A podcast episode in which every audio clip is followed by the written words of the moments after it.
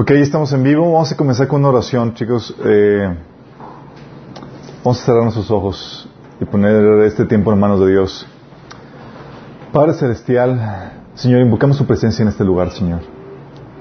Te pedimos, Padre, que en el nombre de Jesús venga, Señor, te manifiestes a través de la palabra de la meditación del día de hoy, Señor. Te rogamos que tú nos hables, que tú hables a través de mí, Señor, que tú articules las palabras, Señor. Dependemos de ti, Señor, y te pedimos que te manifiestes a través de este mensaje. Quita el velo de, nuestro entendimiento, Señor. Si hay cosas que hay que cambiar, si hay cosas que, hay que renovar, Señor, ayúdenos, Señor, a cambiarlas. Por el poder de tu palabra y tu Espíritu Santo, Señor, a nosotros. Toca a las personas que nos están sintonizando, Señor, que puedan ser bendecidas por este mensaje en nombre de Jesús. Amén. Ok, estamos viendo la temática de padres sabios, hijos grandiosos. Hoy vemos la segunda parte, que es lo de la idea original. Déjame darles un pequeño repaso de la vez pasada. Digo, Sé que tengo fama de hacer repasos enormes. No, esto va a ser algo más sencillo. Nada más recordarles, primero que el, material está publicado en la página mía, y está el audio y está el video del domingo pasado. Está el outline, si quieres seguirlo. La idea es que también lo puedas compartir tú más adelante si te interesa compartirlo. Así es que hacemos el material fácil y accesible. Pero la vez pasada habíamos comentado, no sé si se acuerdan, estamos viendo una crisis hoy en día y que dentro de esta crisis que estamos viendo, que está sacudiendo nuestros valores, nuestros principios y todo lo que los diseños eh, de los cuales fuimos criados, que dentro de esta problemática que estamos viendo, no nos queda otra cosa más que correr a la Biblia como nuestro fundamento. Habíamos comentado que ni nuestros valores, ni nuestras tradiciones, ni nuestras eh, creencias o ideologías, nuestra, ni siquiera lo que dice la Biblia, ni siquiera la ley, sirve como fundamento para lo que estamos viviendo el día de hoy. Entonces, basándonos en eso, vamos a tomar hoy como la, Biblia como fuente de dirección, directriz en ese tema tan importante que es la crianza de los hijos. Vamos a ver qué es lo que la Biblia enseña acerca de esto. Y hoy vamos a comenzar con la primera temática del día de hoy, que es eh, el diseño original. ¿Sí? Si vamos a hacer algo, vamos a tener que de hecho, les invito a que pongan su teléfono en... sí, que ponerles el ejemplo. Así es, si nos ponen en, en, vibrador o en muting. Ok, ah, entonces vamos a usar la Biblia como fuente de inspiración y vamos a ver qué nos enseña Dios al respecto acerca de la paternidad, de la maternidad, de, de los principios de crianza. Y quiero que para esto nos vayamos a que hablan sus Biblias en Génesis capítulo 1. Génesis. Génesis capítulo 1, versículo 26 al 28. Vamos a ver cuál es el diseño original de Dios. Si se pueden arrastrar por aquí para que vean. Génesis 1 del 26 al 28. ¿Ya, ya lo tienen por ahí? ¿Son primeras páginas? De hecho, Génesis, por si acaso no lo saben, es el primer libro de la Biblia. Sí. Página 20. Ok, Génesis 1, de 26 a 28. ¿Listos? Dice, déjame explicarte. Dios acaba de terminar de, hacer, el, ah, hacer la creación, la tierra, con todos los animales, la vegetación y demás, los astros y todo eso. Y ya que hizo la, la, tierra, en el sexto día Dios forma al ser humano. ¿Sí? El ser humano era una nueva creación, un nuevo tipo de criatura, diferente a los ángeles que habían, nos habían precedido. Los ángeles son también hijos de Dios, son creación de Dios, son creados también a la imagen, semejanza de Dios, igual que el ser humano. Pero a diferencia del ser humano, los ángeles no tienen la facultad de procreación, no se multiplican.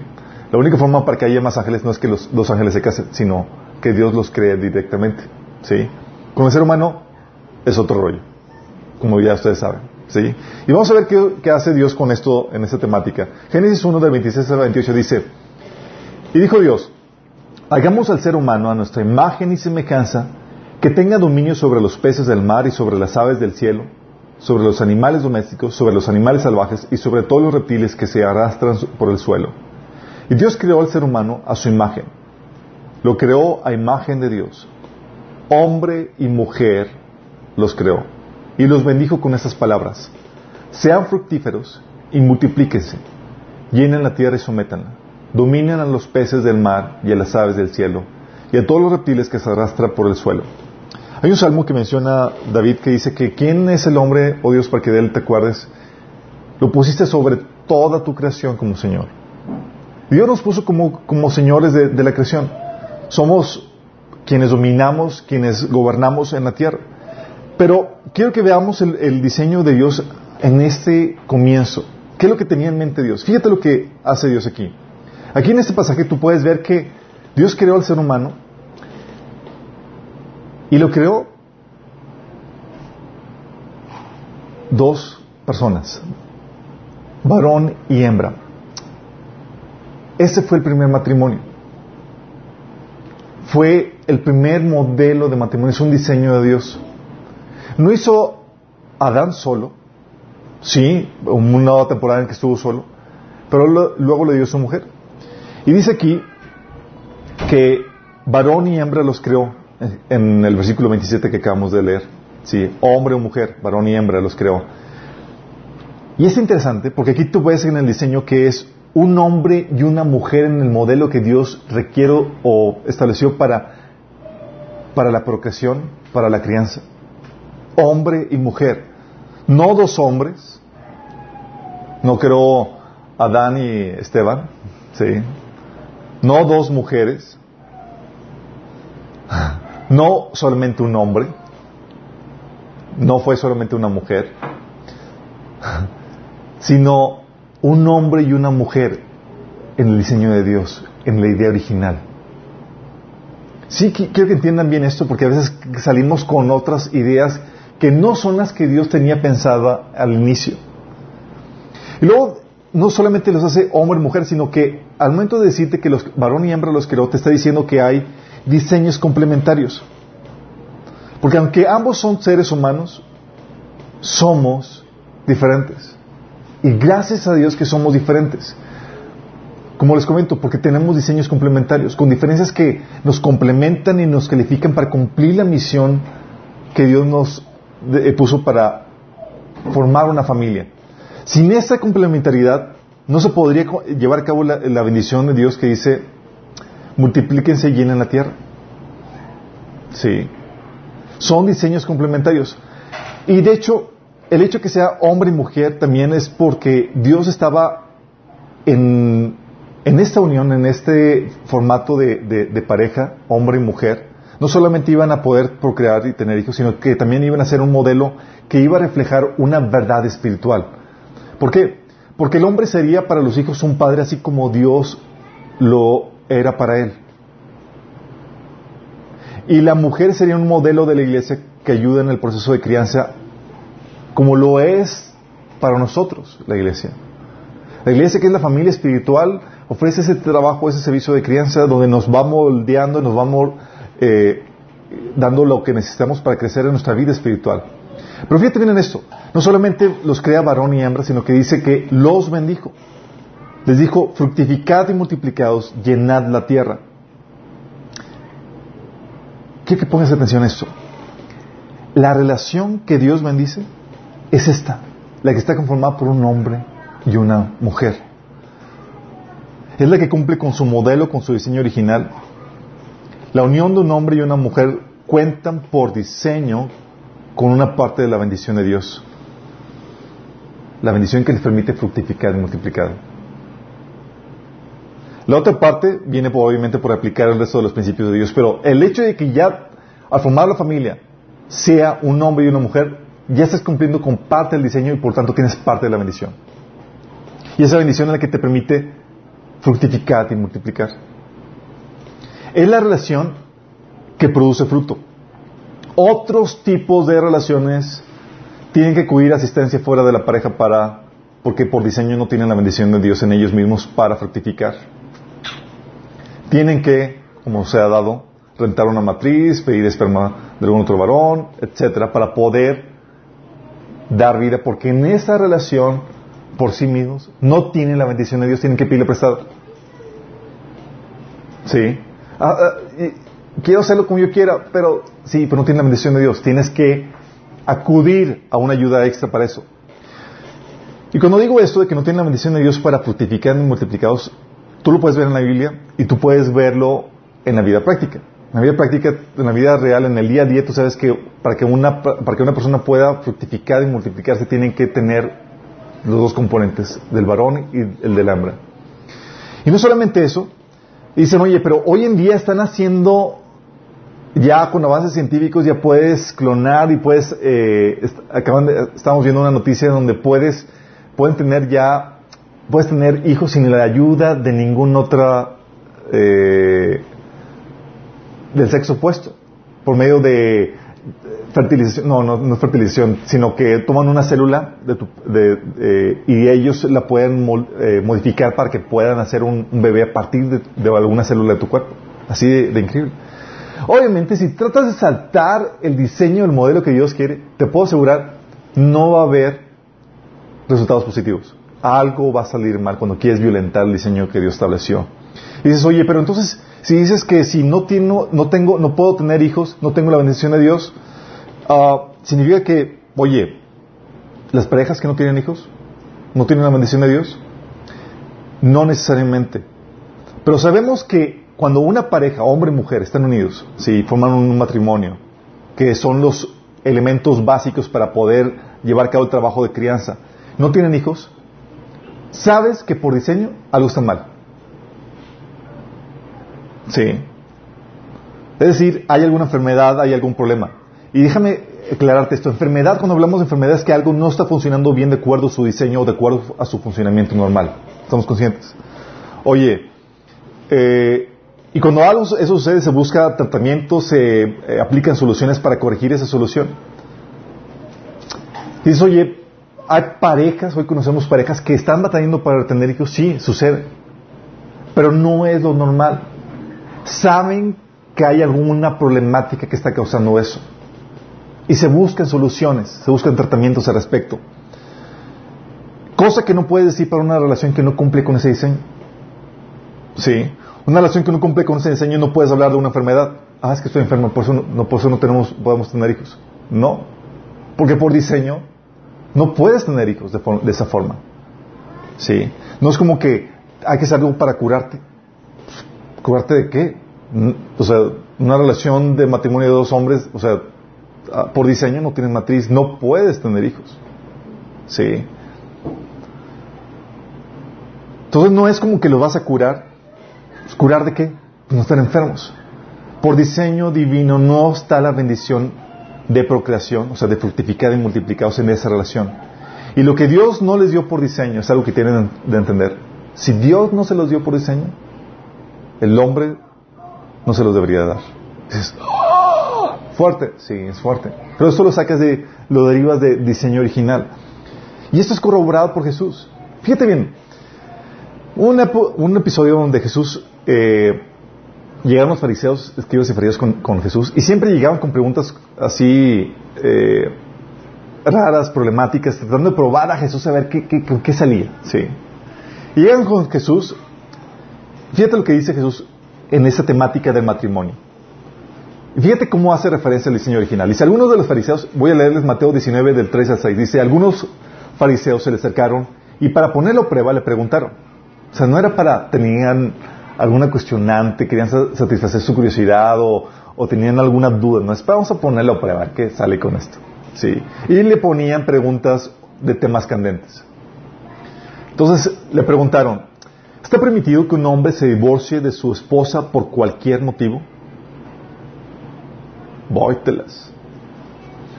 Debemos darte el contexto. En este contexto, la Biblia en el Antiguo Testamento da una concesión de que si el hombre encuentra algo inmoral en su mujer, sí, pero no, no se le puede comprobar de que fue infiel, porque las personas que resultaban infieles pues las apedreaban. Entonces ya había dudas, sospechas, había cosas que no, no, les, no le daban en la mujer fuera de, la fidelidad, eh, podía darle una carta de divorcio. Una carta de divorcio es un documento, un registro donde ya oficialmente, públicamente, ya no estaba casada y por lo cual se podía volver a casar. ¿Sí? Pero estaba que le estaban dando, estaban dando divorcio por cualquier cosa.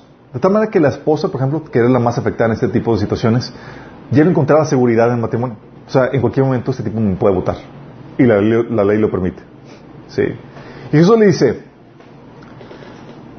¿no han leído, replicó Jesús, que en el principio el Creador los hizo hombre y mujer?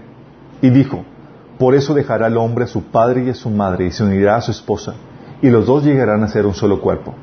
Así que ya no son dos, sino solo uno. Por tanto, lo que Dios ha unido, que no lo separe el hombre. Fíjate de dónde sacó Jesús el principio, de dónde derivó el principio Jesús para decir, ¿sabes qué? Lo que está unido no lo debe separar el hombre. ¿De dónde lo derivó? Del diseño original. ¿cómo era el inicio? No, no, no, no nos vayamos a cómo está la ley ahorita, cómo están las situaciones. ¿Cuál era el diseño original? En el diseño original, Dios los unió, ¿sí? Y si Dios los unió, no los separa el hombre. Lo mismo pasa hoy en día. Oye, Dios unió a un hombre y a una mujer. Son los que, para que puedan tener esta bendición de fructificar y multiplicados.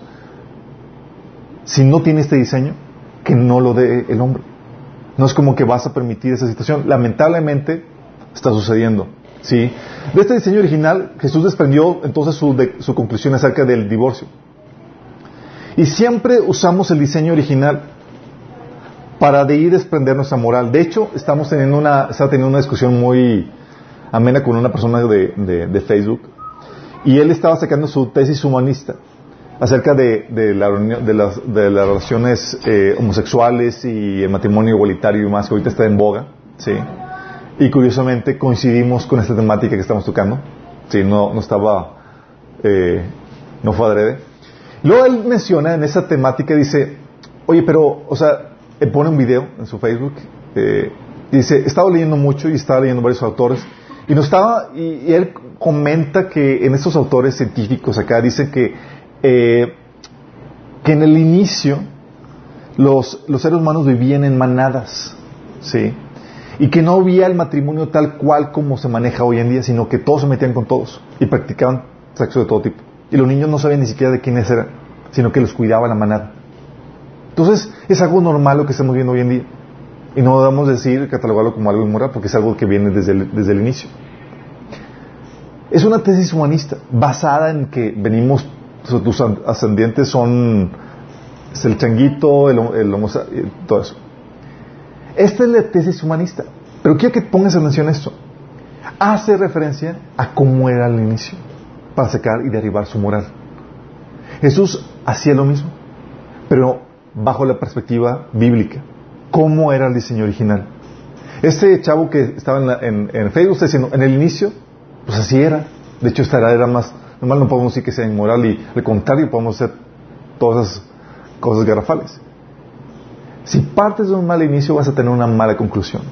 Y Jesús sabía el inicio correcto. Dice, en el inicio, y dice Jesús, los hizo hombre y mujer. Y los unió. Fue el primer matrimonio. ¿Por qué? Porque Dios sabe que en el diseño original se requiere para poder formar hijos y poderlos criarlo la ayuda y la participación de dos personas de sexo opuesto.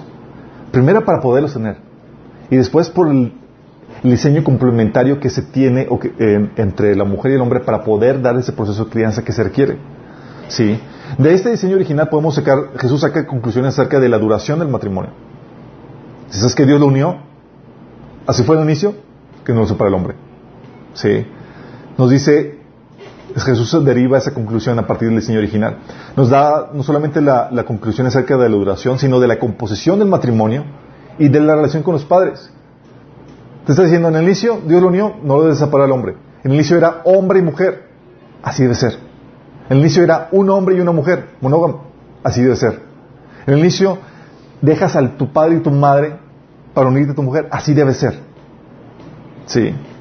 El diseño original marca la directriz a tomar. ¿Por qué es importante esto? Porque hoy tenemos, en un mundo caído, en un mundo que se ha desviado de Dios, ¿qué tú puedes tomar como referencia? Cualquier modelo que tomes que no parte del diseño original es un modelo corrupto, que se ha desviado del original. Y no puedes tomarlo por, consecuencia. Si quieres saber cuál es el, ideal de Dios, tienes que irte a los orígenes. Y lo importante padre, lo, padre de esto, lo importante de esto es que Jesús vino a restaurar el diseño original. Vino a rescatar a la creación de la desviación del pecado. De hecho, ah, Sí saben qué significa pecado. Ya saben qué significa pecado muchos de ustedes. Pecado significa fallarle al blanco, errarle al diseño, al propósito original. Eso significa pecado. Sí, el pecado es cuando hay un propósito, hay un diseño de cómo deben de ser las cosas y te equivocas, le estás fallando el diseño. Entonces cuando se modifica el diseño que Dios estableció, pecas, ¿sí? Hierres al, al blanco, le estás fallando al blanco. Y por consecuencia el pecado siempre trae muerte, tristeza y dolor a la creación. Entonces cuando dices, oye, ¿por qué me está yendo mal? ¿Sí? ¿Quieres contar la bendición de Dios en, en tu familia? Vete al diseño original, no le falles al blanco.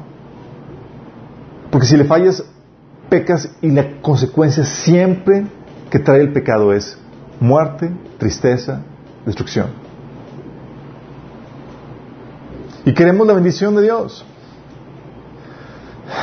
Pero queremos la bendición de Dios sin cumplir el diseño de Dios, los diseños de Dios, los mandamientos de Dios. Y hacemos y robamos bendiciones que no nos corresponden por causa de eso.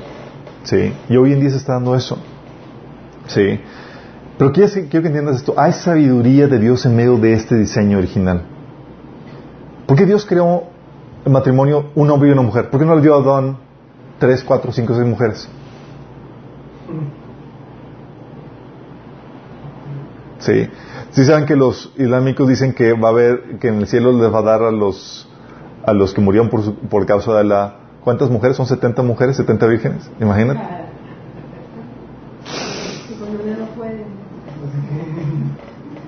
¿Se imaginan? ¿Por qué no varias? ¿Por qué una? Déjame decirte, cuando Dios toma una decisión, tú sabes que Él está tomando la mejor decisión en el respecto. Sí hay una razón de por medio. Cuando Dios hizo una mujer y un hombre y los unió, sí, y como dice Jesús que no los separa el hombre, y los unió en matrimonio para darles el proceso de crianza, es porque el Señor sabía que el proceso de, de crianza requiere un equipo de dos personas complementarias por diseño. Gracias a Dios, el hombre y la mujer son diferentes. Gracias a Dios que somos diferentes. Y hoy, aún en una cultura donde está queriendo borrar las diferencias entre, hombre y mujer, sí saben que está sacando, están sacando tipo de ropa que es un, eh, sin género. Sí, ya no sabes ni si está vistiéndose de mujer o de hombre. Sí. Ya está la cosa. Bueno, Dios se alegra en tu individualidad de sexo, en cómo eres, en si eres hombre o mujer. Dios diseñó esa, esa diferencia. Entonces, se requiere un trabajo de equipo de dos personas complementarias por diseño. Por eso Dios hizo un hombre y una mujer. Y no es porque no puedan, déjame aclararte eso. No es porque el hombre no pueda hacer trabajo de una mujer. Hay cosas que el hombre no puede hacer por diseño. No, está, no tenemos, en, nuestro cuerpo no estamos diseñados para hacer ciertas cosas que la mujer sí puede. Y la mujer no puede hacer ciertas cosas que el hombre eh, sí puede hacer. Pero no es porque, eh, pero hay muchas cosas que sí podrían hacer. Pero si están mejor equipados el hombre o la mujer para hacer tareas que sus contrapartes no están, no tienen tanta facilidad para hacerlo. Sí. Por sí solos haría la labor muy difícil del trabajo de crianza. Y estamos, acuérdense, que viendo principios de, paternidad. Entonces, cuando hablamos del trabajo de crianza, de cómo crear hijos campeones, entonces, en el modelo de Dios, en el modelo original, diseño original es un hombre y una mujer. Porque se va a requerir la contribución que tiene el hombre, el varón, y la contribución que tiene la mujer para poder criar hijos grandiosos que cumplen el propósito de Dios. La mujer tiene el diseño que requiere para atender a los pequeñitos. Sí. Fíjate lo que dice Primera Tesalonicenses 2.7. Está hablando Pablo aquí y luego dice, fíjate cómo dice, aunque como apóstoles de Cristo hubiéramos podido ser exigentes con ustedes, los tratamos con delicadeza, como una madre que mamanta y cuida a sus hijos. ¿Sabes qué les ha dado Dios a la mujer? Y que no le dio el hombre. Esa delicadeza, esa ternura, esa sensibilidad, esos cuidados, los, los detalles. ¿Han, ¿Han visto, no sé si han visto memes circulando de, qué pasa cuando dejas a los varones solos con, con los bebés?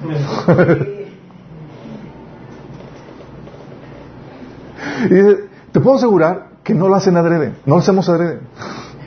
Sí, pero lo tosco, lo, lo agresivo, lo, falta de tacto en los detalles, eso, a los hombres se nos da de forma natural.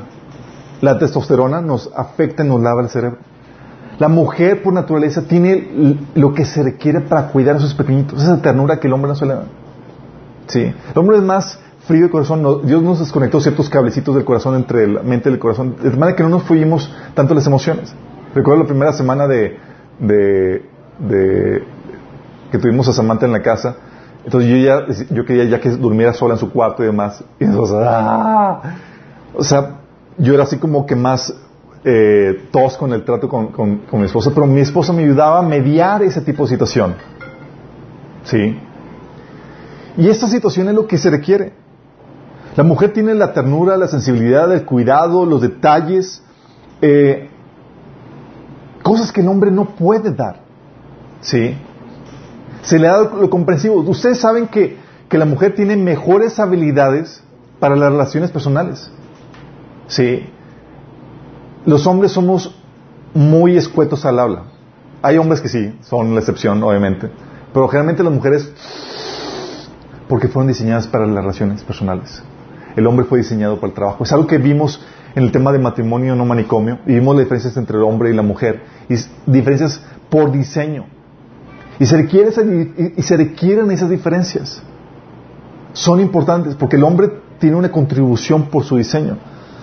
El hombre, por ejemplo, tiene lo que se requiere para forjarlos y darles madurez. Lo fuerte, lo exigente, la disciplina, el carácter, la firmeza. El hombre en su trato con los hijos, si sabes que el varón forja la imagen que se concibe en los niños acerca de Dios, porque representa el varón la figura de Dios. De tal manera que cuando llegan personas con nosotros eh, y que van a ser, empezar a ser administradas, siempre les preguntamos cómo es su relación con su papá. ¿Por qué? Porque las heridas que los papás cocinaron en los pequeños en su relación van a afectar en cómo te relacionas no solamente con Dios, sino también con cualquier persona del sexo opuesto. Tan importante es esto. Sí. Somos y tenemos diseños complementarios y cada uno tiene una contribución que dar. De hecho, por eso en la Biblia tú ves, y en, los tiempos bíblicos, que la mujer se ocupaba de los pequeños cuando eran chiquitos la mayor parte del tiempo. Ya cuando tenían cierta edad, cierta madurez, el papá los tomaba y los empezaba a criar casi por completo, para enseñarles todo lo que, conlleva la talacha, el trabajo, los quehaceres y demás porque son diseños complementarios. Otros modelos, a partir de la caída, miren, a partir de que entró el pecado en el mundo, este modelo original se vino abajo y empezaron a corromperse, empezaron a surgir otros modelos que no eran los diseños de Dios. Y la Biblia menciona acerca de esto. Por ejemplo, se saben que una de las primeras cosas que se desvió en el diseño empezó, eh, una de las primeras cosas que empezaron a surgir fue la poligamia. Génesis 4. tan solo cuatro capítulos después del diseño original. Tienes a Lamec, dice uno de los primeros hombres, dice, y Lamec tomó para sí dos mujeres. Y el nombre de una fue Ada y el nombre de la otra fue Sila. Si, si puedo con una, ¿por qué no con dos? ¿Quién me lo impide? Y a partir de la caída del ser humano empezó a crear sus propias concepciones de cómo debería ser el matrimonio. Tú tienes, y ves que en la, en la Biblia sí se da la poligamia. Tienes, por ejemplo, la poligamia en la vida de, mismo Jacob, el padre de los judíos, que, el cual se le cambió el nombre por Israel. Pero ves en ese diseño todas las problemáticas familiares que acarrea una relación polígama. Estudia la vida de Jacob y vas a cuenta, no es el modelo ideal. Una rencilla, unos con, constantes pleitos y, conflictos entre las diferentes señoras. Sí. Y luego entre los hijos. Entre los hermanos. Por causa de eso. Tú puedes ver que, ok, mm, mm, no es el ideal. O puedes ver, por ejemplo, eh, otras personas polígamas en el Antiguo Testamento eran David, sí, agarró varias esposas. Y luego tú ya puedes ver todas las problemáticas que hubo entre los hijos. Varias y muy severas. Tú puedes estudiar la vida de David en ese sentido. O, ¿sabes? El polígamo por excelencia. Salomón. ¿Sabes cuántas mujeres agarró Salomón? Mil mujeres. O sea, de tiempo eso. Imagínate, si hubiera una por día, era te veo a ti en tres años. Sí. Mil mujeres, imagínate la, dinámica. Pero tú sabes que la problemática de, Salomón, por causa de su poligamia, por causa de las mujeres que tomó, causó su desviación del Señor. Se apartó de Dios por causa de eso. Sí. Y al igual que el que permitido por una, solo como una concesión especial por causa de la desviación del corazón humano y por razones de la herencia. Acuérdense que la herencia en la tierra estaba ligada a la parentela, a quiénes son tus padres. Entonces tenía que, eh, la tierra tenía que ser heredada a alguien. Entonces si alguien se quedaba sin herencia, el hermano tenía que tomar la esposa y levantar diferencia, levantar descendencia del hermano que se quedó sin, sin descendencia. Pues es una problemática que, interesante que después se, se puede estudiar al respecto. Pero algo que hay que aclarar es que en el Nuevo Testamento Jesús nos vuelve al diseño original, como lo leímos ahorita. ¿Cuál era el diseño original? Y Jesús nos evoca al diseño original. Y por eso Pablo lo pone como un requisito en el liderazgo de la iglesia. Pone como requisito que el hombre tiene que ser marido de una sola mujer.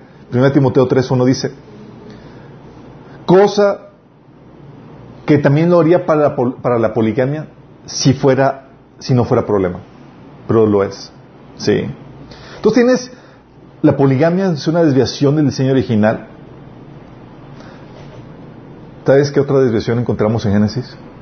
Matrimonio de hombres, mejor dicho, de mujeres con ángeles.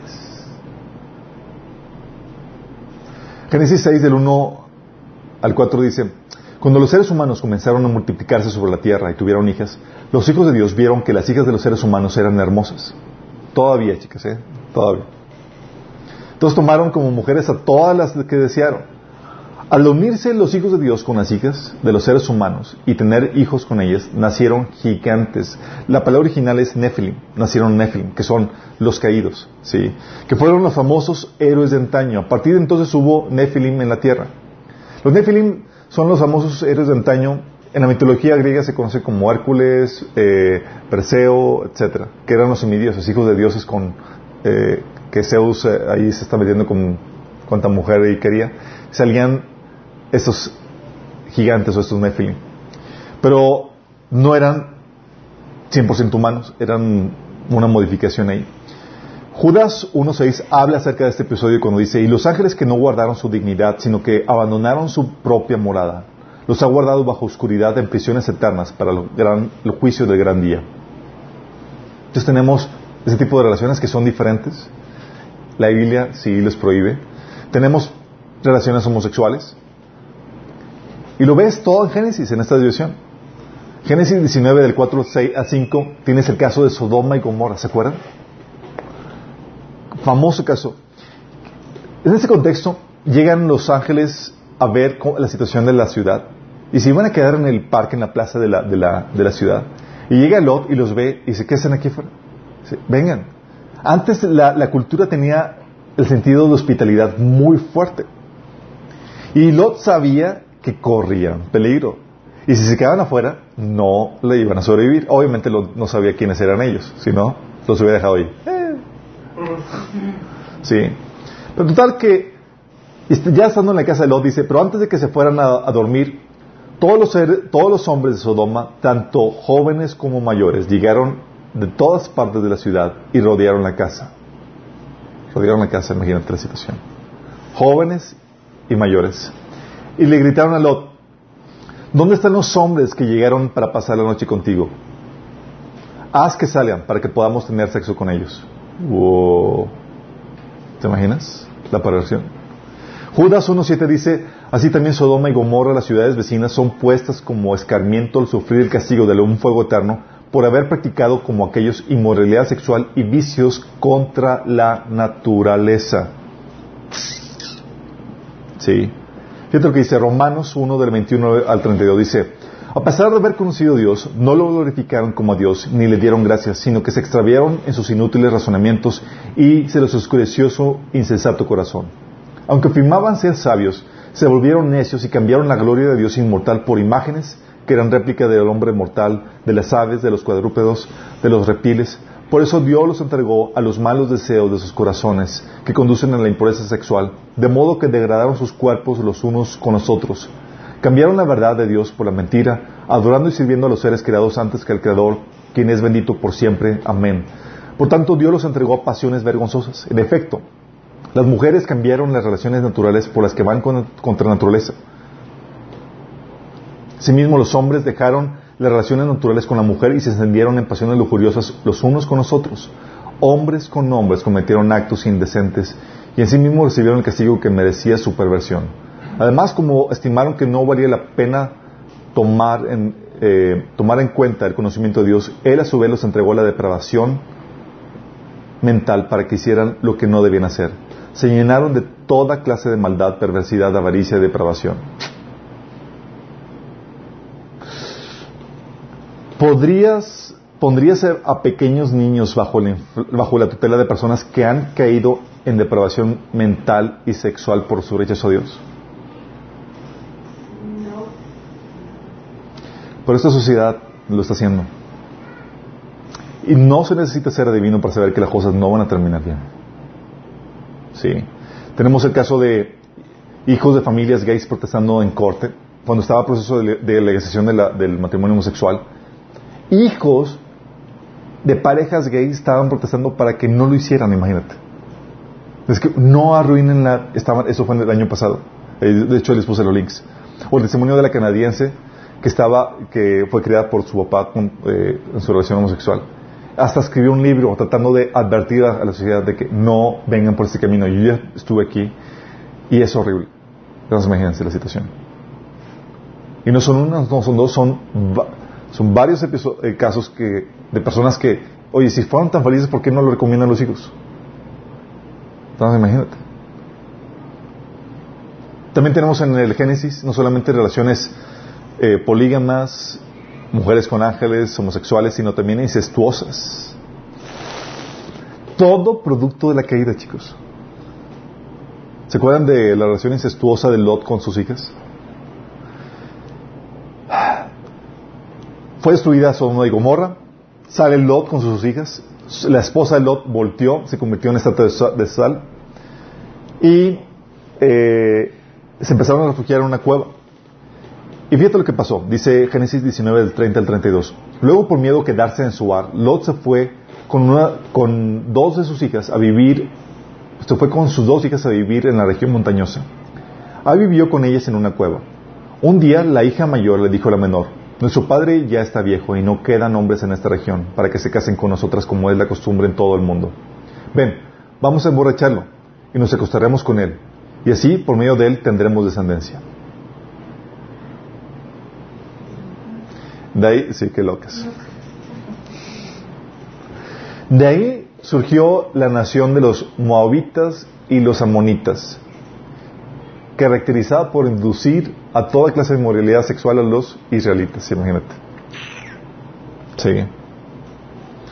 También tienes episodios que no necesariamente son escogidos, pero son causa de la caída.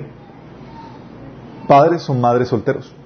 Sí en ese proceso de crianza. Fíjate lo que dice Génesis 21 al 14. ¿Se acuerdan quién, es, quién fue eh, Agar?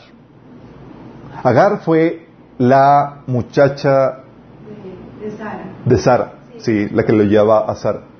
Sara, la esposa de, Abraham. Todos tenían una muchacha y harto de esperar la promesa de Dios, le dice Sara, toma, te doy mi mujer, eh, mi muchacha para que tengas hijos por medio de ella. Sí. Entonces se lo da y pues Abraham le pareció buena la idea. Dije, ah, pues, le entramos. Tuvieron, tuvieron, tuvo un hijo que se llamaba Ismael. Y se cumple la promesa de Dios Y Sara en su edad de vejez, ya de grande, tiene un hijo. Y es, ups, tiene un hijo. Y el hijo de la esclava estaba aprovechándose del hijo menor. Sí. Entonces Sara dijo, no los quiero ver aquí. Y Agar se convierte en, madre soltera. Dice Génesis 21, 14. Así que la mañana siguiente Abraham se levantó temprano, preparó comida y un recipiente de agua y amarró todo, todos los hombres de Agar. Luego les pidió, los despidió junto con su hijo. Y ella anduvo errante por el desierto de Berseba. Imagínate la escena. Vas a, tomas a, a, la madre de tu hijo y es prácticamente un divorcio, un abandono, y lo dejas a su suerte. Aquella, por sus propios medios, le haga como quiera, en un ambiente, en un territorio hostil. No hay como que, ah, pues voy aquí Soriana, aquí tengo mis familiares. Es ráscate con tus propias uñas. Imagínate el estrés, lo formado que se sintió. No es el diseño original. Padres o madres solteros. Hay situaciones en las cuales se, dan, como en ese caso. No fue como, no, no me. No, por causa del pecado, causa este tipo de problemáticas. Pero no es el diseño original. Y aún el modelo normal, chicos. Oye, bueno, gracias a Dios yo tuve un padre y una madre y estuvieron casados. Y aún así el diseño normal, actualmente lo tenemos con tremendas fallas. Papás que no trabajan, no proveen, mamás que abandonan la familia, hijos desatendidos o abandonados por los padres o algunos de ellos. Tenemos dentro del matrimonio responsabilidades, vicios, falta de amor, falta de sabiduría. Y como la mayoría de ustedes, sí, como yo vengo, en mi caso, de un modelo tradicional, pero disfuncional. Pero solo cumplió una parte del diseño de Dios, lo cual me permitió experimentar una parte de la bendición de Dios. Pero aún así, mi experiencia fue traumática por las violaciones que sucedieron eh, al resto del diseño de Dios. ¿Sí? Y eso ocasiona, ocasiona problemas de baja autoestima, inferioridad, amargura, ira, rebelión, o como dice Pablo, Gente que solo tiene amor por sí misma, por su dinero, presumidas, orgullosas, blasfemias, desobedientes a los padres, malagradecidos, impíos, sensibles, bla, bla, bla, todo eso. Y esto lo único que hace es que viene a aumentar el trabajo de la iglesia, porque llegan aquí y es, ok, vamos a trabajar en reformarte. ¿Hay solución? Sí. Pero estamos más obreros, chicos. Sí, pero también gracias a Dios aumenta la gloria de Dios por la tremenda obra que Él hace. Porque estabas en una situación así que estabas irreconocible y de repente Dios te cambia, te transforma y dices, wow. O sea, ustedes saben mi testimonio, muchos de ustedes saben, cómo a pesar de una familia disfuncional, gracias cumplí con parte del diseño, pero otros había violaciones muy tremendas. Pero Dios sanó, Dios restauró. Y gracias a eso podemos ayudar a otras personas. ¿Sí? Por eso, la situación de hoy en día está muy grave. No solamente tenemos violaciones al diseño, sino tenemos que el diseño tiene malfuncionamientos graves y muy severos. Pero este, los que cumplen el diseño, tienen una parte de redentora. Tienen los elementos para reformarlo y traerlo al diseño original. En otros casos, ni siquiera los componentes tienen. Componentes tienen. Ah, somos una familia, sí. Son una familia. Pero ni siquiera son un hombre y una mujer. O ni siquiera tienen los componentes. Sí. Tienes un gran avance cuando hay estas unido con tu esposo, con tu esposa. Por eso, no la abandones. Hoy en día, las personas se están divorciando por cualquier cosa, por cualquier asunto. No es que ya no lo soporto. No es que me quede mal, es que le, le, los pies. Cosas así triviales. Sé que hay situaciones de fuerza mayor que ameritan divorcio. Pero hoy en día por cualquier cosa se están divorciando. Sí, no es que ya no, ya no nos llevamos bien. No, es que ya no, ya no, no me da lo suficiente. Sí. ¿Y qué, le llamo suficiente? Pues ya no vamos de vacaciones. O ya no me gusta. O estoy enamorado de otra persona. Cuando Dios pone muy pocas cláusulas de salida, sí. Y aun cuando son se dan las cláusulas de salida cuando son agravantes mayores, no se debe abandonar sin antes buscar la restauración de la relación. ¿Por qué? Porque hay niños de por medio. Acuérdense que estamos viendo principios de paternidad, de crianza. Ambos personas se requieren. No hay padres perfectos, debes entenderlo. Sí. Es la misma situación que tenemos con el gobierno. ¿El gobierno es perfecto? No. Hay muchas cosas que echarle. Hay muchas cosas, pero es peor no tener gobierno. Lo mismo pasa con los padres. No vas a encontrarte los padres perfectos. No vas a encontrarte el esposo o la esposa perfecta. Pero no tenerlo y ya teniendo hijos es peor. ¿Por qué? Porque se requiere la contribución en el proceso de crianza del hombre y de la mujer. Si no, va a haber consecuencias. Hay violación del diseño original. ¿Sí? Antes los papás, recuerdo, no sé si les tocó la generación que, aunque no se llevaban bien, ¿saben por qué se mantenían unidos? Por los hijos. Y la televisión, concreto. Le bajan para la televisión y ya. Por los hijos, por los hijos no se divorciaban. O sea, mis papás no se divorciaron antes porque estábamos pequeños. Porque sabían que iba a tener un efecto en los pequeños. Había, gracias a Dios, cierto discernimiento en cuanto a diseño, en cuanto a lo que requerían los hijos para su crianza, que aguantaban vara de que crecieran. Y gracias a Dios por los padres que soportaron situaciones de conflicto por causa de los hijos. Porque por eso su crianza se requiere la contribución de ambos. Bien que mal, mal que bien, se requieren ambos. ¿Sí? Hoy en día, ¿qué me importa mi hijo? Es, te mando a volar. Si acaso no cumples alguna expectativa. Si algo me, me grites, me alza la voz o no me trajiste lo, suficiente a volar. Por cualquier razón. Déjame decirte que si tú tienes hijos y tú estás tomando el matrimonio a la ligera en ese sentido y, y tienes hijos, estás violando el diseño de Dios y va a traer repercusiones negativas sobre tus hijos porque se requiere el diseño original. ¿Tú violentas el diseño? ¿No peleas por el diseño original? ¿No peleas por el, modelo de Dios? Va a haber consecuencias. Sí. No es como que te puedas separar por, cualquier cosa. No es como que te puedas eh, mandarlo a volar a tu esposo o a tu esposa por cualquier cosa. Se sufren las consecuencias. ¿Qué sucede? Sí. Sé que hay muchas situaciones en las cuales no se pueden pedir. El pecado viene a romper y echar a perder el ideal de Dios. Y siempre que se rompe el diseño original hay consecuencias negativas. Y en la falla de, diseño se resiente. Hoy tenemos, por ejemplo, mamás llevando toda la carga de crianza y de sostén económico. Mamás solteras, sin apoyo, estresadas, endurecidas por la vida, porque están por situaciones, por causa del pecado, están en esta situación. No era el diseño original. No era el diseño original. Tenemos a, hoy en día, a niños que son criados en la guardería, por completo, prácticamente. Nada más ven a los hijos, al papás, hasta la noche. Porque la ama tiene que hacerse cargo del trabajo, de la fianza. No es el diseño original. O tienes nos tocó, por ejemplo, eh, una vez que fuimos mi esposa y a celebrar eh, nuestro aniversario, nos platicamos con el jefe de, meseros en, el, en un hotel en, el que nos quedamos. Y ese persona nos dice, nos dijo cómo eh, lo que tuvo que lidiar para criar a sus dos hijos. ¿Sí? Porque en el fondo sí teníamos hijos y otra cosa. Y dice, ah, yo tengo, yo tengo dos hijos. Wow, genial. Y ya graduados de carrera eso. Pero nos platicó las odiseas porque padre soltero, su mamá los abandonó.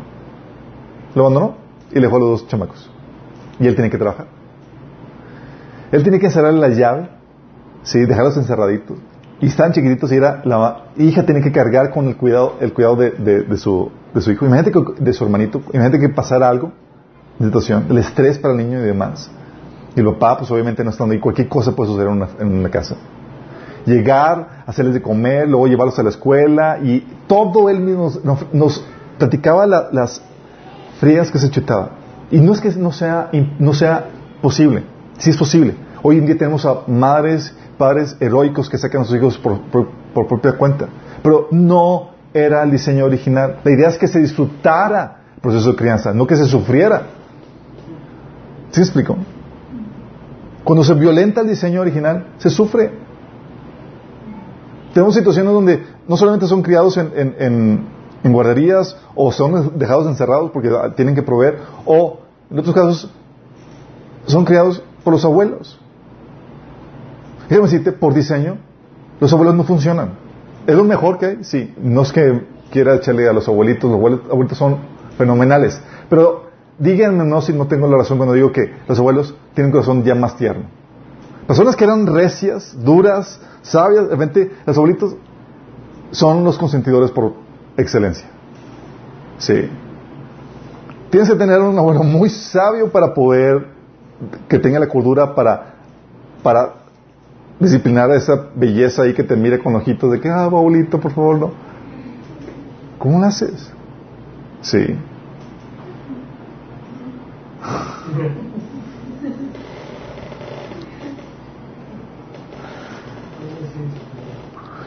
La falla de diseño se resiente, chicos. Sí, y quiero que entiendas esto. No estoy diciendo que sea imposible que surja. Pero tú no cumples el diseño de Dios, el diseño que tenía establecido, en vez de ser algo disfrutable, ameno, delicioso, se vuelve algo, una carga pesada, algo que se sufre. Tienes, por ejemplo, también no solamente a los papás que, están levantando, se, se, avientan una friega increíble para sacar adelante a sus hijos cuando están solteros. También tienes a los pequeños que lo resienten. Oye, inseguros, deprimidos, con tendencias suicidas, muchas veces afectados por su identidad o en su sexualidad, en sus relaciones con Dios y su prójimo, o indisciplinados y rebeldes o malagradecidos por causa de eso. Por ejemplo, ustedes saben que si el niño le faltó el contacto físico afectivo del varón, causa problemas que el niño tiene que resolver después ya más de grande. La mujer tiene su, tiene su, sentido de, de, de, valor, de estima como mujer por causa de, la contribución del papá. El papá, por ejemplo, cuando no está presente, afecta al, niño.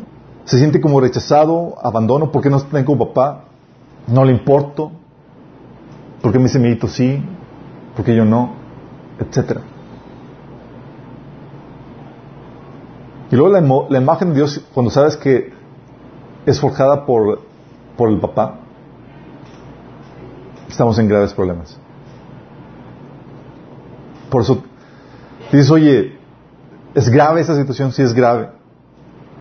¿Se violenta el diseño original? ¿Va a haber consecuencias? Sí, va a haber consecuencias. Gracias a Dios que tenemos solución.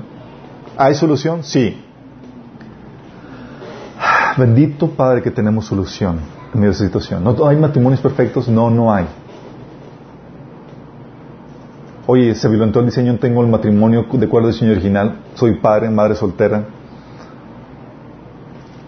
mis hijos están en guardería, estoy ya preocupado por lo que estás diciendo. Sí, preocúpate, pero también ocúpate en la solución. Dios tiene solución al respecto. Pero tienes que saber que va a haber consecuencias negativas que se van a tener que contrarrestar. Hay una obra de restauración que se tiene que realizar.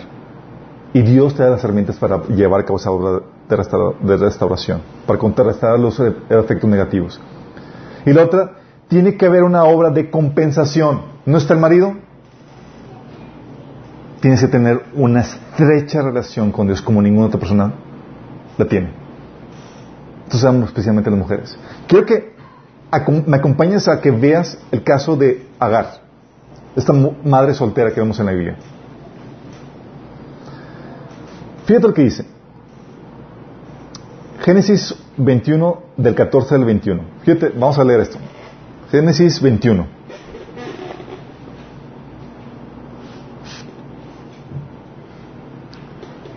Del 14 al 21. Se lo leo. Dice que, dice, así que en la, mañana siguiente Abraham se levantó temprano, preparó comida y un recipiente de agua y amarró a todo, eh, amarró todo a los hombros de Agar. Luego la despidió junto con su hijo. Y ella anduvo errante por el desierto de Berseba.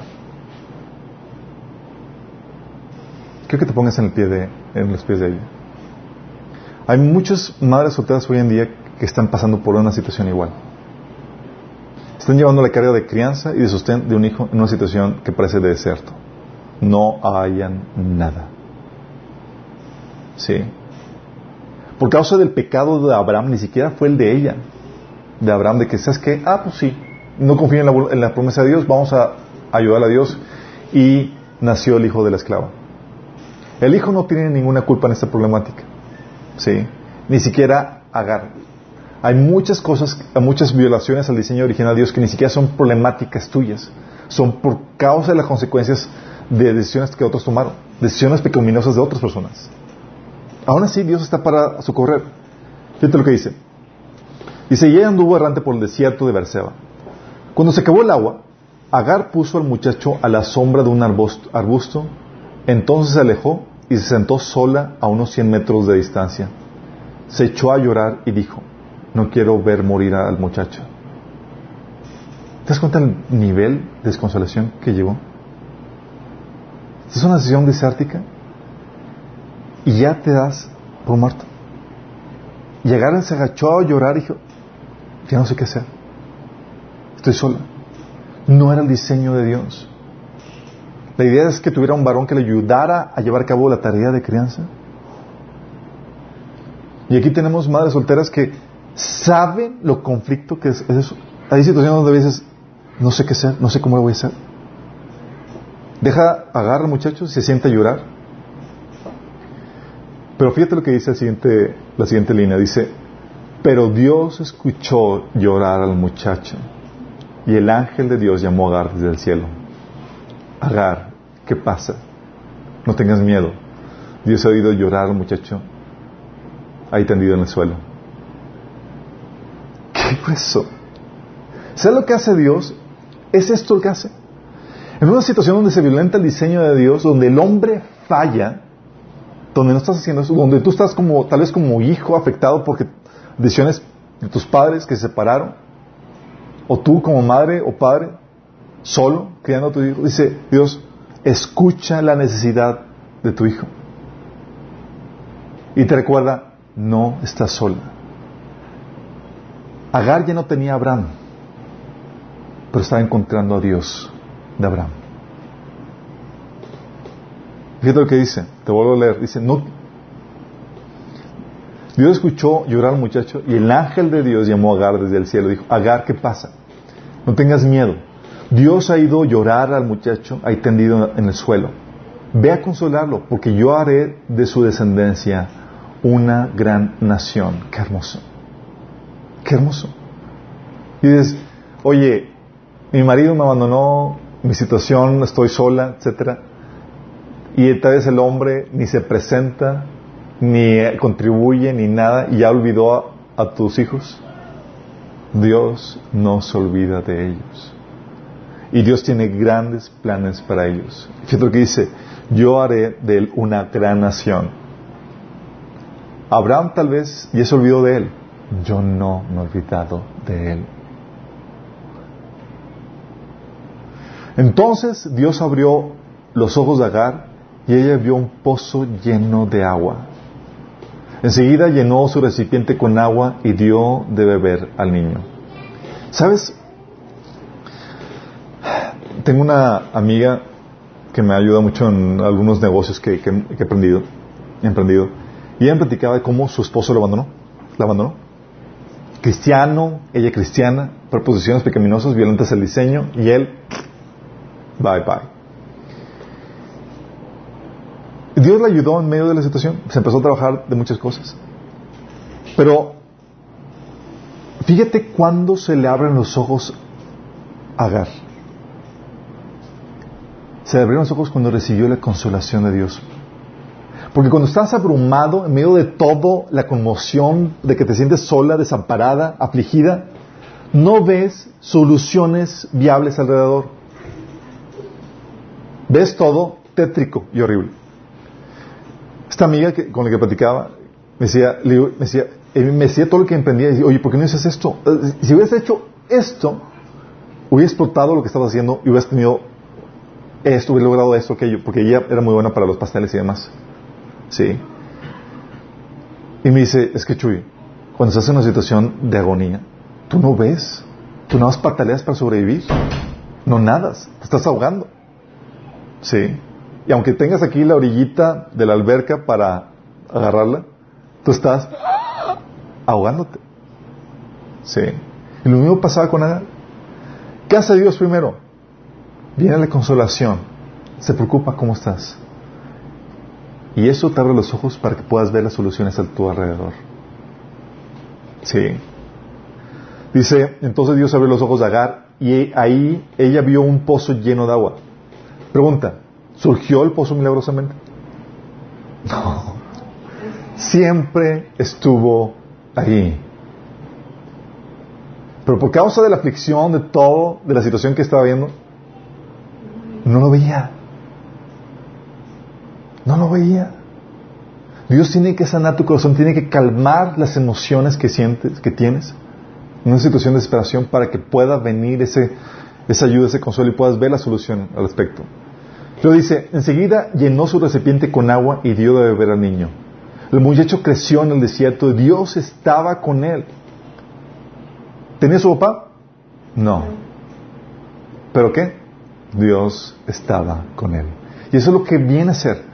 Tal vez se violentó el diseño, tú eres hijo de una familia soltero, pero déjame decirte, Dios te vio, te puso un nombre, y Él es tu Padre.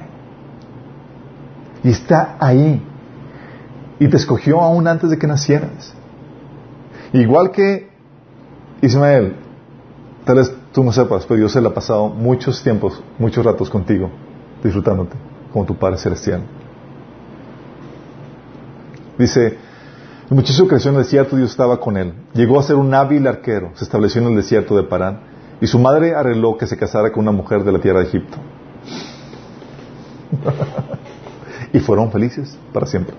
No, no sabemos qué pasó después, pero dices que tiene, llegó a sobrevivir, prosperó en lo que hizo y se cumplió la profecía. Dice Dios, cuando Dios dijo a Abraham, también el, hijo de la esclava, haré una gran nación porque es hijo tuyo. Qué hermoso. Aunque se violente el diseño original, aunque se sufra porque estás viviendo una situación de matrimonio, de crianza, donde estás tú solo, tú sola, donde tal vez tú como hijo tienes solamente un padre, Dios viene a compensar esa ausencia. A ti como mujer viene a ser tu esposo, quien te anima, quien te fortalece, quien abre los ojos para que veas las soluciones que pone delante de ti. A ti como hijo te ayuda a ver que tienes un padre que te ayuda, que está con él. Así como dice aquí, el muchacho creció en el desierto y Dios estaba con él. Qué hermoso cuando tienes esa conciencia. Es por eso que, aunque estamos viendo que se violentan los diseños y que vivimos consecuencias negativas, Dios viene a compensar eso. Por eso, si acaso no tienes una relación con Dios, tienes que comenzar a tenerla. Porque Él va a ser el único que va a poder compensar la situación que estás viviendo. Sí. Dice Salmo 27, 10, porque aunque mi padre y mi madre me hayan abandonado, el Señor me recogerá. Qué hermoso. O Isaías 49, 15 dice, ¿puede una mujer olvidar a su niño de pecho sin compadecerse del hijo de sus entrañas? Bueno, Dios dijo, bueno, aunque ellas se olvidaran, yo no te olvidaré. O sea, el hombre sabía lo que puede llegar a ser, llegar a ser una, persona pecadora. Pero dice, te asegura, yo no te voy a olvidar. Entonces, por un lado, tienes a Dios que le puso la solución ante esa situación de conflicto. ¿Y por qué estoy comenzando ahorita con la solución al inicio? Porque vamos a ver los siguientes domingos situaciones que dicen, oh, Dios mío, he violado estos principios, he, hecho esto, hay solución. Sí, quiero que, que recuerdes este, esta predicción pone a, entra al quite a solucionar eso, está ahí para suplir lo que necesitas, como el caso de Ismael, sino que también puso la iglesia ahí para suplirte lo que necesitas, como el caso de Timoteo. ¿Sí sabes que, que, Timoteo fue prácticamente adoptado por Pablo? Sí tenía papá, pero de él casi no se habla. Así como que algo sospechoso, raro y turbulento, turbio eso sucedió. Hechos 16, del 1 3 dice, Pablo fue primero a Berbe y luego a Listra, donde había un discípulo joven llamado Timoteo. Su madre era una creyente judía, pero su padre era griego. Los creyentes de Listra y Icono tenían un buen concepto de Timoteo, de modo que Pablo quiso que él los acompañara en el viaje.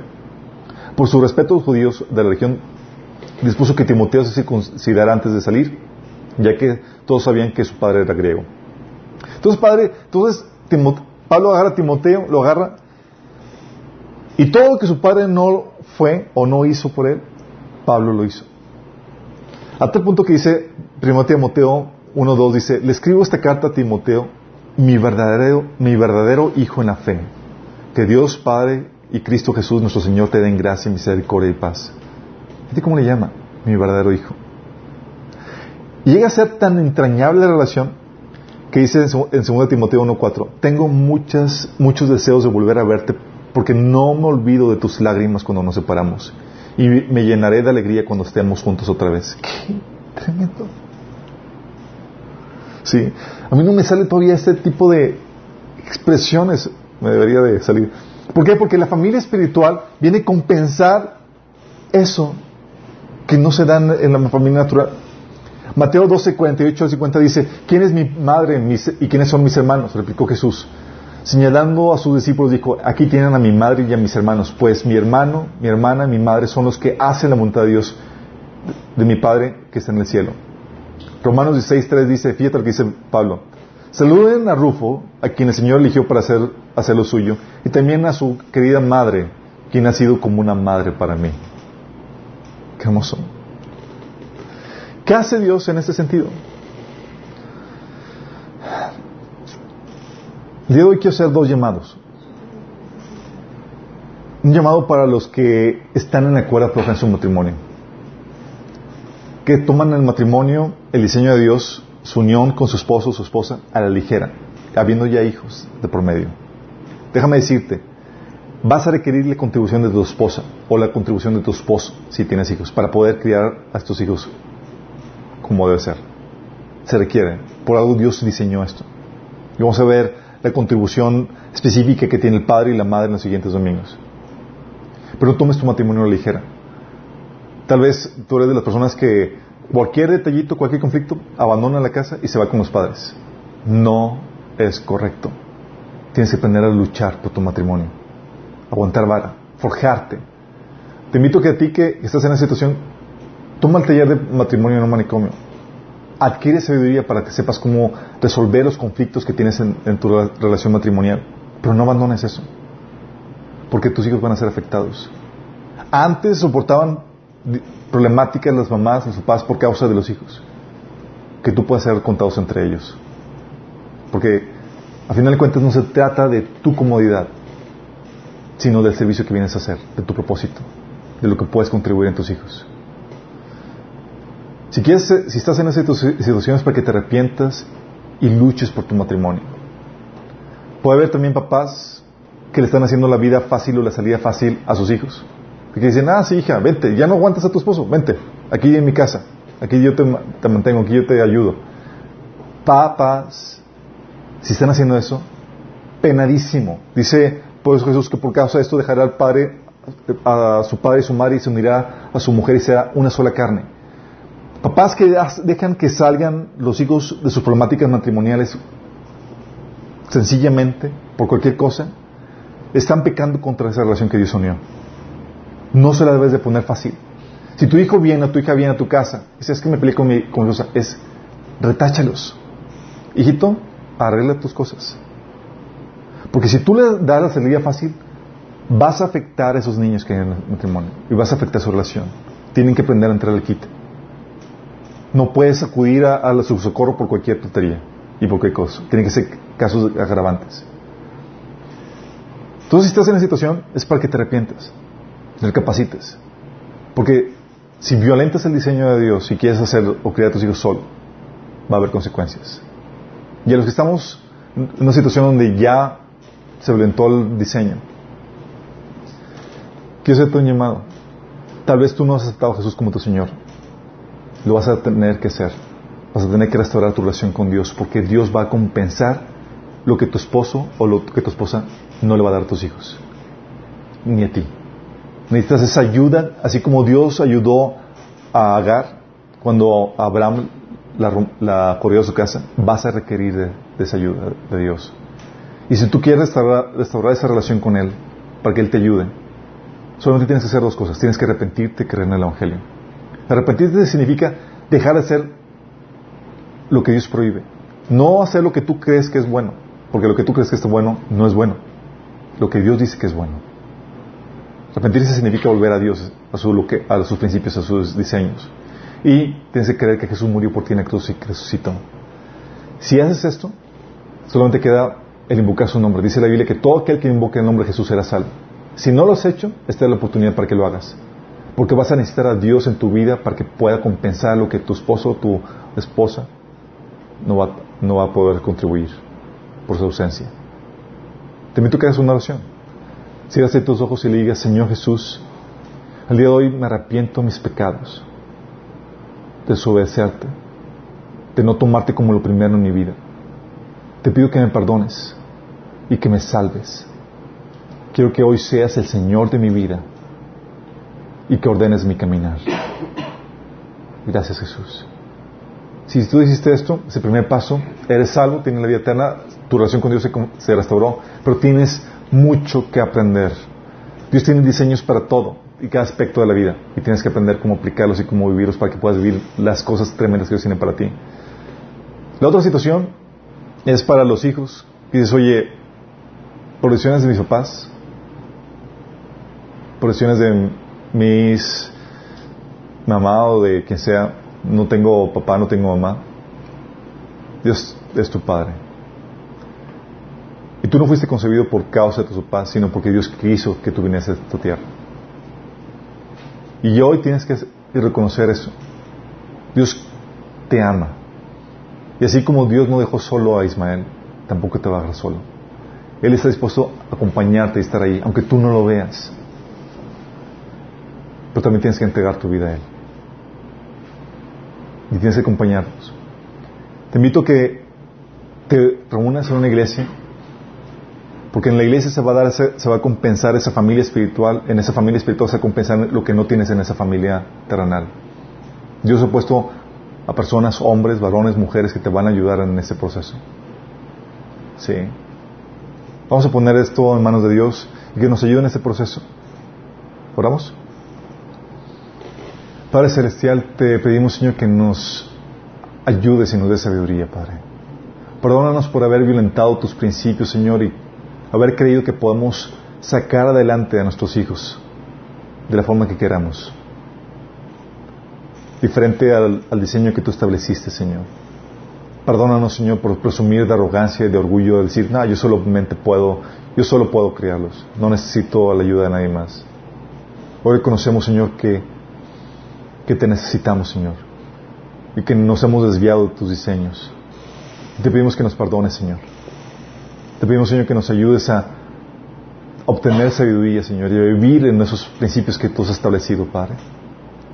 A las madres solteras, Señor, te rogamos que tú las fortalezcas, que ellas encuentren consuelo y la fortaleza que, viene de ti, Señor, de lo alto.